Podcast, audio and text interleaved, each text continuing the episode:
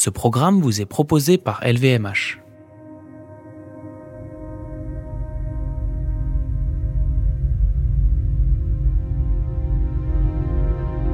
Pour moi, le luxe, c'est euh, ce qui est un petit peu For superflu. me, luxury C'est is what's a little bit superfluous, Et donc le luxe but de also what's at the forefront. eh bien, je pense So que c'est committed luxury le fait is de about montrer showing the right la way, vraie the good way, voie, la vraie bonne which voie, is effectively est, committed to real values. C'est pas du luxe. C'est pas du luxe.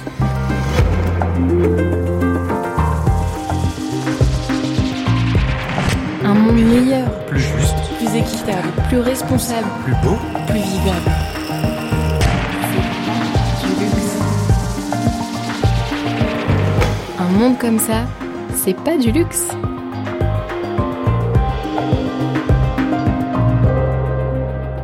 Friday, 7 p.m. You come back home after a long week at work and decide to treat yourself to the rosé that had been sitting in your fridge since the last time you went shopping. After carefully opening it up, you automatically throw the metal cap away in the recycling bin, like you're used to doing since you first started opening your own bottles. But what if we told you that this cap wasn't made out of aluminum, but rather a specific type of PVC that is actually impossible to recycle? And that this is only one of the many issues that need fixing in order to make winemaking more respectful of the environment, from the grapes all the way to the glass. Today, in C'est pas du luxe, my guest is Thomas Lemal, co founder and CEO of OA Wines.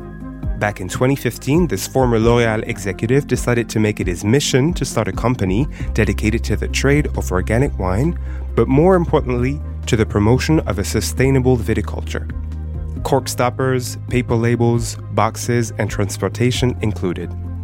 Six years later, OE projects to sell 400,000 bottles in 2021, employs 15 people, and was recently awarded the Revue du Vin de France Environmental Innovation Prize for its latest venture, the reintroduction in France of the wine bottle deposit system. Is it really possible to efficiently introduce such changes in the country where wine reigns supreme? Let's find out. Moi, j'aimais beaucoup I loved wine in a global vin de manière sense, générale, but in a personal perso, way, without being a un wine expert du vin. expert. Um, très François Xavier and I really François Xavier. On a complement each other on that. We now also have Valerie with us, who's a Et nenologist. With wine, I really like the idea of the richness of the land, terroir, le travail the work of the wine grower, but also all the histoires qu'on va stories that we'll find sitting around the sont sur la table, the C'est un produit conversations about the bottle itself, etc. It's a truly rich product and a beautiful one to work with. I loved wine and I was aware that, and even more after the conversations euh, we had with FX, I was aware that wine growing represents 4% 4% of the d'agriculture, French c'est 20% de agriculture, pesticides, que le reste, 20% of the use of c'est des fruits, pesticides. Grapes are the fruit which contain the most pesticides. Que ça pose plein de It poses many questions regarding biodiversité, pour les biodiversity, vignerons, pour les but also the wine growers Euh, and the que du coup, il y a consumers. forcément des réponses à Therefore, there were answers to find. And beyond the question of bah, il y a plein d'autres pesticides, there are plenty of other question de la consigne, questions. Returnable glass bottles, the glass recyclage, la fonte melting during the recycling Donc, il y a plein de process, etc. où on peut apporter des So there are many topics where we can bring travers du vin, au solutions. And through wine, through the product that we're selling, I wanted us to build a company which was going to convey good euh, values, good vibes, and good things. ondes, de bonnes valeurs, de, de belles choses. Doing the right thing as a company also. qu'entreprise aussi. En fait, on s'est posé la We asked il y a ourselves the question a while ago. euh, comment est-ce qu'on peut avoir How can we have a d'impact Et c'est une bigger question qu'on se impact? It's a question which we Comment est-ce qu'on often peut avoir plus repeat. d'impact Et donc on voyait que How can we have a bigger impact? propres vins, on We saw that if we produced our own wines, we would be making the que ce soit decisions on all the dry materials, the cork, the beaucoup plus riche bottle. We had a much richer relationship with the wine growers, but also a much more coherent and strong power of communication. So it was a very important turning point euh, for us in terms of communication, of business, but also in terms of impact. et aussi d'impact. C'est ça qui nous a That's what enabled us to launch returnable C'est ça qui nous bottles, to euh, go much bah, vraiment d'aller quicker, très, très vite, and integrate much more things. To have control over tant pour les things, not just to control mettre le plus them, but to put much more coherence and impact in utiliser ce qu'on a them, dans les mains, and use what we have in our hands to do good things. voit que ça And we see that it's working, so that's great. Le bien par le Doing que je suis good things through good euh, products, to me, starts because I'm convinced that it's time for companies to do good things. qu'avant, l'idée, c'était Before, the idea was that companies should make money, c'était que les then it was that euh, companies should make money, but in the less evil way possible. Et maintenant, je And pense que les now, I think that companies euh, manage to do good bien. Et donc, things, ça veut dire, which means that uh, on a lot of topics, you work and use what you have to do good good Doing good things through good products means that we want to use good wines, good products to do good things in a general way. In concrete terms, it means that we work hand in hand with winemakers to stimulate biodiversity on their land. Our operations aim at promoting returnable bottles, promoting zero waste. With our team, we're working to become transparent regarding wages. We're currently changing banks for an ethical bank. We're looking to be kind. We don't negotiate the prices with the wine growers. We use renewable energy. We've set up a compost unit for our whole office. Many small things, but when you combine them, they make a difference. We want found this project to be the driving force of this idea. I believe that companies which are not aiming to do good things will die tomorrow. They don't have a choice in a way. On the other hand, I see that it carries meaning because our clients are asking for virtuous and transparent products, simple and kind products. The consumer is going that way, so it's the way to follow. But there are also stakes for our team in terms of human resources, as we see that our job makes sense Et puis, je vois, il y a aussi un enjeu d'équipe. But there are also stakes for our team in terms of human resources. As we see that our job makes sense, the team sees what we're fighting for, it sees what's at stake, it sees that we're all contributing for something at our level. So it gives a huge meaning to the work, to our everyday lives. So I do think that beyond our turnover and things like that, there's a greater meaning, but you then find it in our turnover. Is it the luxury industry's responsibility to be a leader when it comes to sustainability? Does it have to lead the way for other industries specifically because it prides itself on being excellent? Je pense qu'on attend I think that we expect from what's excellent that it becomes excellent in terms of commitment, coherence, and the act of getting things moving in the right direction. And I think that's truly possible. I also believe that all companies, including the ones which are not in the field of luxury, are expected to go in this direction because it makes sense. It makes sense for the employees, for the ecosystem in which the company is evolving, so you just need to do it. C'est pas du luxe. C'est pas du luxe. And to make sure that the company wasn't resting on its laurels, Thomas Lemal made sure that sustainability was an ongoing battle. The Secret, a method that's actually quite simple. On a une méthode que j'aime énormément chez nous. There's a method which I really like in our company. Every trimester, we ask ourselves where we really want to be in three months. We do it for our commercial and marketing aspects, but also for our commitments. So we're always asking how we can improve, where we can improve, and the whole team is contributing to the conversation. And we always have new topics emerging.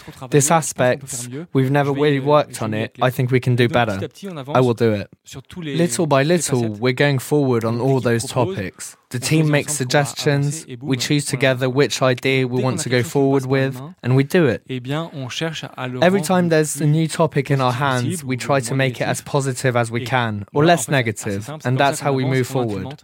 Little by little, the company as a whole becomes more coherent, in this whole, I included plenty of little things, but also big milestones. For example, we give 1% of our turnover to the OA program for biodiversity.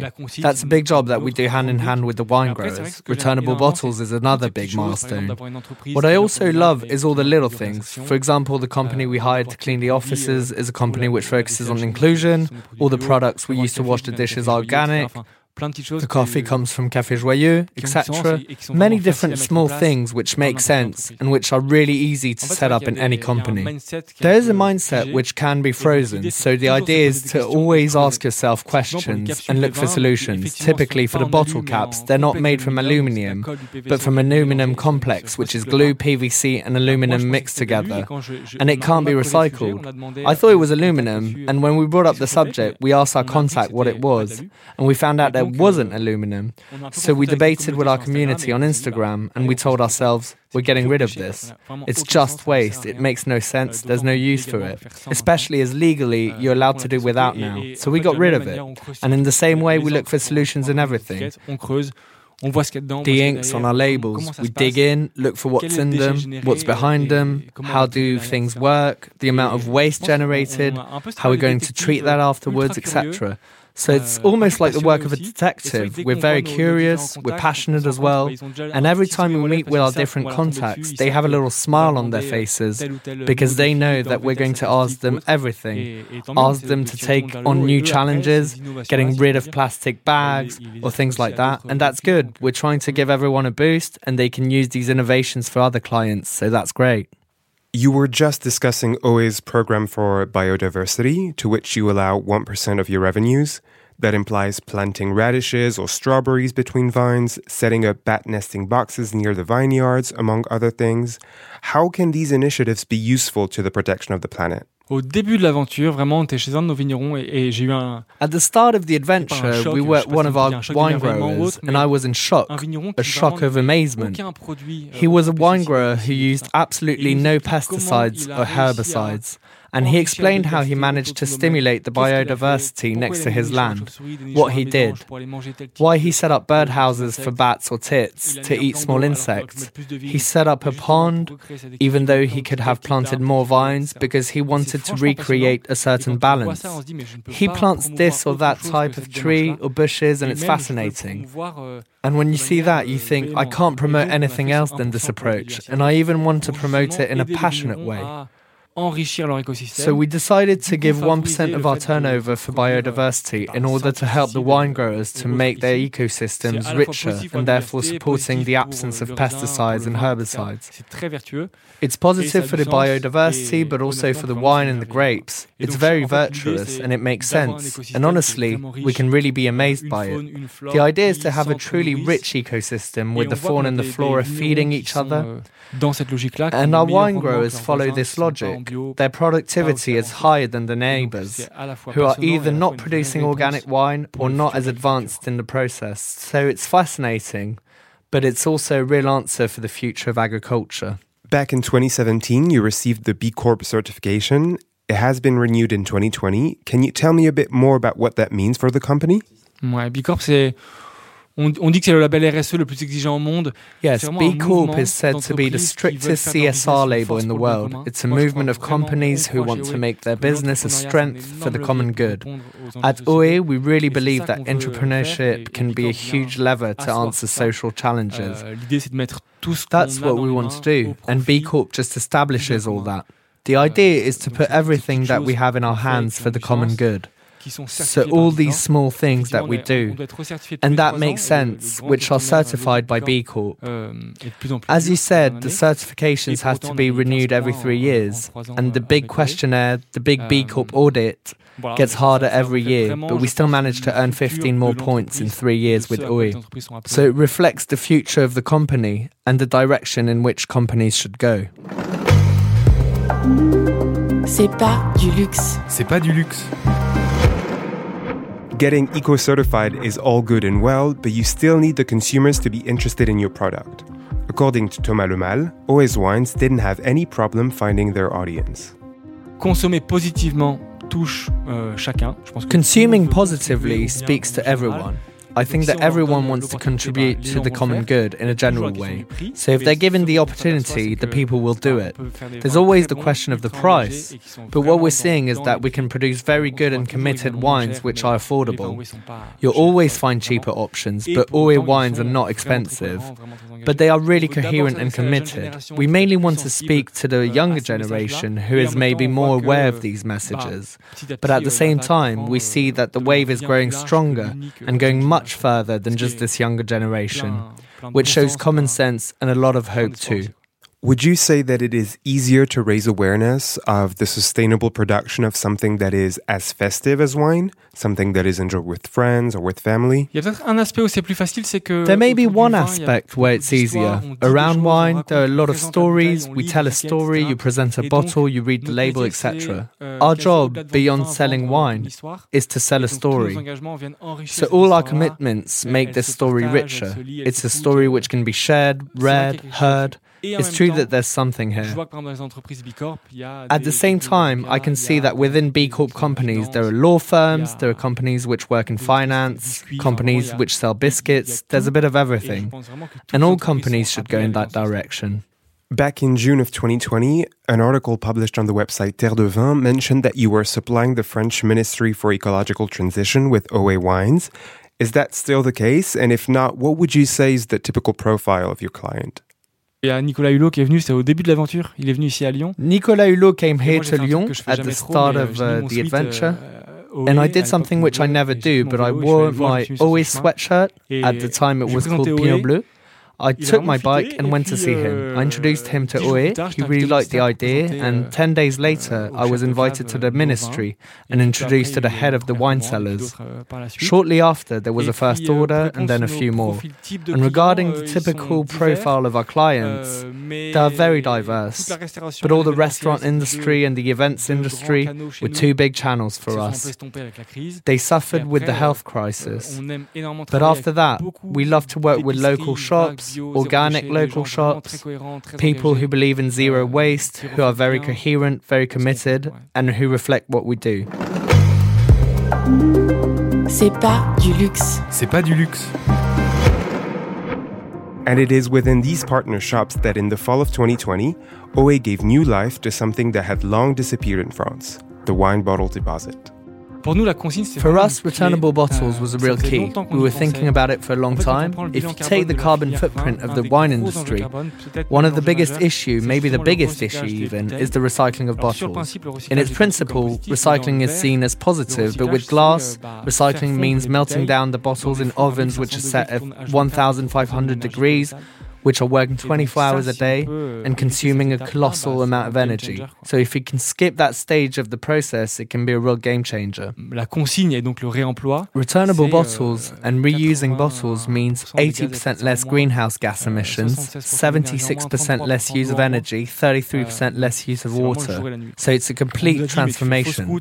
We were told, you're taking a wrong turn, this won't work. Yet it's working now. Why was it not working in the wine industry? Because the wine industry tried for a while to optimize everything based on money before everything else. Every cent counted, euh, and returnable bottles are a big logistical challenge, big costs, and it's not so easy to coordinate. And new euh, wine bottles are not that expensive in comparison with the logistical costs which are linked to returnable bottles. With beer, it's not as complicated as beer bottles cost a little more, so it's a bit more profitable. At least it's quicker to become profitable. Voilà, et donc sur le vin, euh, so with wine bottles, we had to recreate all the links with all the stakeholders, the ecosystem which made this possible. But now we see that there are a lot of local stakeholders who are truly committed, who are working hard to make this possible in every French region. In Belgium, people bring back plastic boxes of beer to the supermarket once they're empty. In Germany, bottle deposit is quite common too. Do you know why in France bottle deposit has progressively fallen out of favor? Bah, je pense la raison première, c'est que I think that the first reason is that our recycling network is very effective. Our collecting networks in the cities are also very good. So I think that France bet on that. And it's more convenient to throw your bottle away rather than bring it back to the shop. So euh, the practice was lost on the way. But we see that there is a real demand for our customers to bring it back. People really go along with it. We're really happy. We've had really good feedback from our partners. One of the main points is that it takes time between the moment where we deliver the wine, the shops sell, the people buy, people drink the wine, and then bring back the bottles, etc. This year, our goal is that 50% of our turnover is made on bottles which are returnable. So the more we do it, the more feedback we'll get. So we're headed in the right direction. And we're making this aspect larger, signing with new partners each week to go forward. The latest euh, one was Le Pain Quotidien, the Belgian franchise, which has a lot of shops in France. And all the wines there come from Oe, and the bottles are returned in France. C'est vraiment impossible d'être parfait. It's impossible to be perfect, and the idea is not to be euh, perfect, but try to get as close as you can. I really believe that companies should start by taking a first step. We often hear that a book starts with reading the first sentence. So if you find an easy first step, like setting up a compost unit or recycling your waste, something basic, or becoming transparent with the wages, which can be a little more complex. But every company needs to find their first lever, then the second, the third, etc. L'idée, c'est vraiment d'être en mouvement. The idea is to be moving, not to be perfect. And the more you go forward, the more you see what there is still to be done, and the more you become aware of new issues. We're far from being perfect. Typically, we still have a lot of cardboard boxes here and there, plastic items hanging around. Not everyone rides a bike to work, etc. There are still many things to do. And the more the company grows, the more challenges are introduced. So we try to follow the movement, but it's not always simple. Do you feel like OA is part of a global movement towards sustainability? Do you feel like it you are doing your part to contribute to something bigger or do you feel more like an outsider? On voit, on voit qu'il y a beaucoup d'acteurs qui cherchent à, à progresser. We see that there are many different companies trying to improve. It's much more simple for recent companies which have just started because you're much more flexible. But you can also be more of a driving force. But honestly, I see a lot of companies applying for the B Corp certifications, many people asking us questions. I talk with many business owners every week who are trying to take a first step in this movement. So there truly is a wave forming. Obviously, I'd like this wave to become even stronger and richer, but it really is a snowball effect. So I'm really confident. I see a lot of great initiatives coming from socially impactful companies, but also more classical companies who are trying to make the most of what they have to do good things. So I have a lot of hope.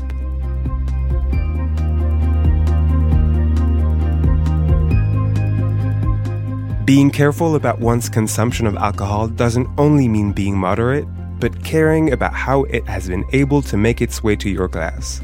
And it also means that when the store is about to close, the voice on the speaker is urging you to make your way to the cashier, and you have to pick between 15 seemingly identical bottles of white wine, you will no longer pick the one with the prettiest label.